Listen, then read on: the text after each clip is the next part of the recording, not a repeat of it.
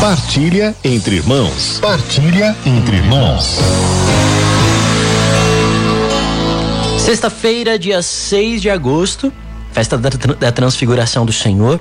E hoje, último dia desta semana, no programa Palavra de Amigo, em que nós estamos a cada dia conhecendo mais a figura tão importante que é a de São José.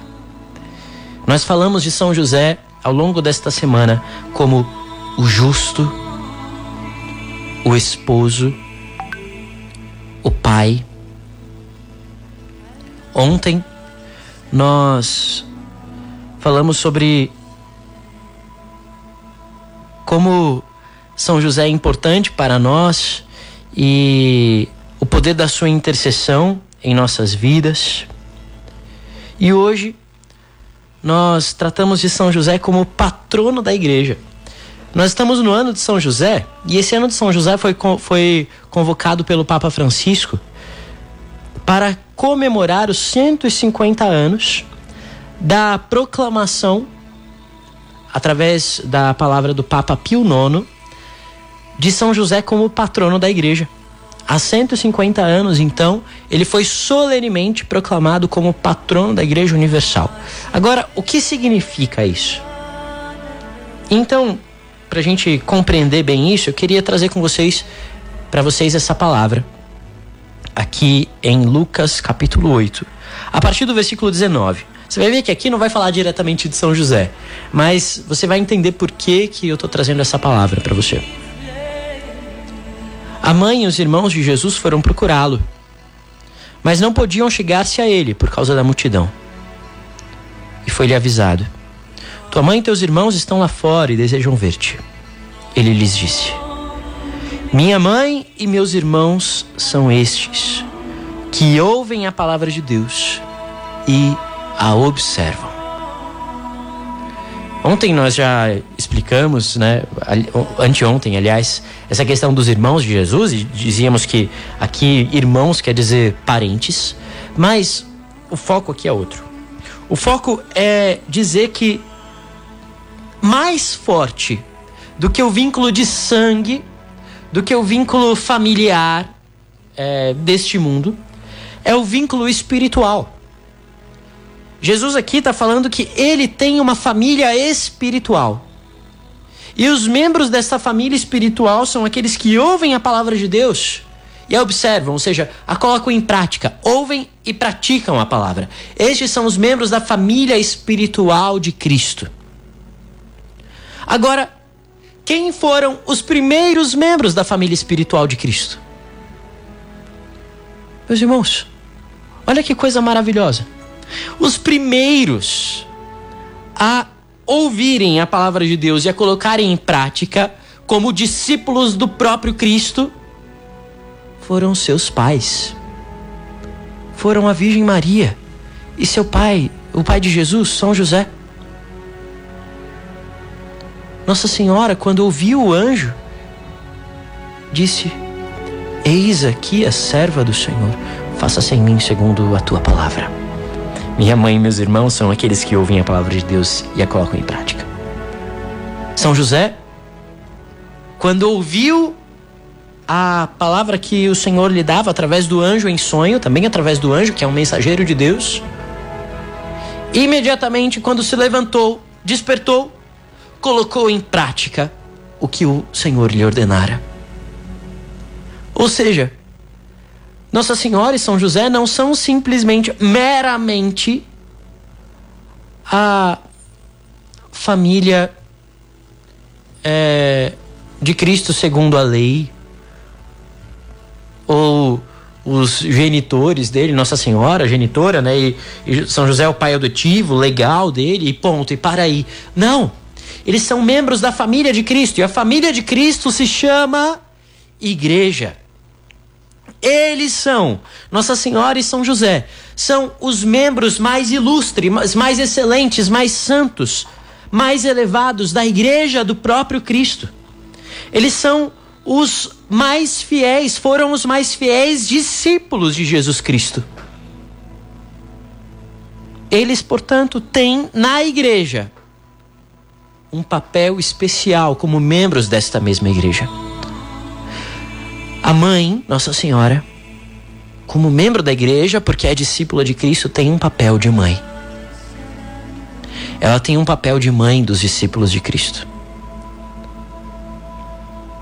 Nossa Senhora ouviu do seu filho Jesus: mulher, eis aí teu filho. Agora, também São José, porque é pai do próprio Cristo, é pai assim de todo o corpo.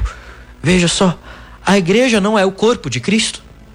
Ora, não dá para separar a cabeça do corpo. Ele não é pai só da cabeça, ele é pai de todo o Cristo, como diz na teologia, o Cristo total, a cabeça e os membros. Ele é pai espiritualmente da igreja, patrono da igreja. Esta é a função especial, o lugar especial de São José como membro da igreja e discípulo de Cristo. O Papa Pio IX na, no seu decreto que proclamou São José como patrono da igreja, dizia assim: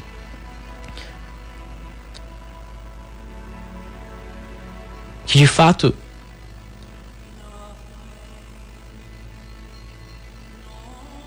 chegando à plenitude dos tempos, estando para enviar à terra o seu filho unigênito, Salvador do mundo, Deus escolheu um José, como tinha escolhido José lá do Egito, que era a figura deste outro José, e fez de São José senhor e príncipe de sua casa e propriedade, e o elegeu guarda dos seus tesouros mais preciosos. Ora, São José era o chefe daquela casa em Nazaré. Aquela casa em Nazaré prefigurava a casa da igreja.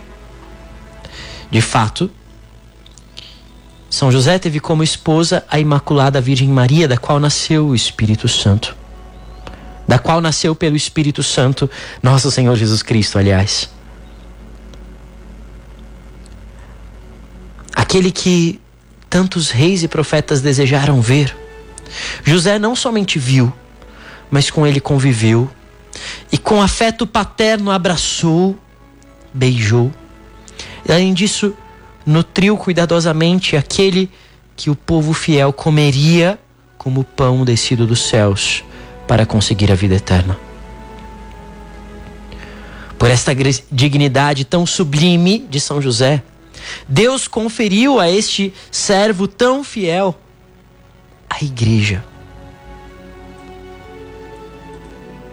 Deus conferiu a este servo fiel seu que a igreja teve sempre em alta honra,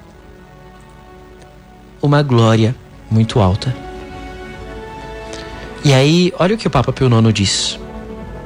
Isso em 1870 ele dizia isso.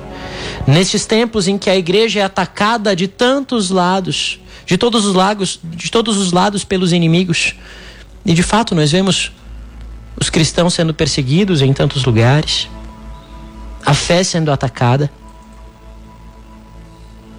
Nestes tempos, ele diz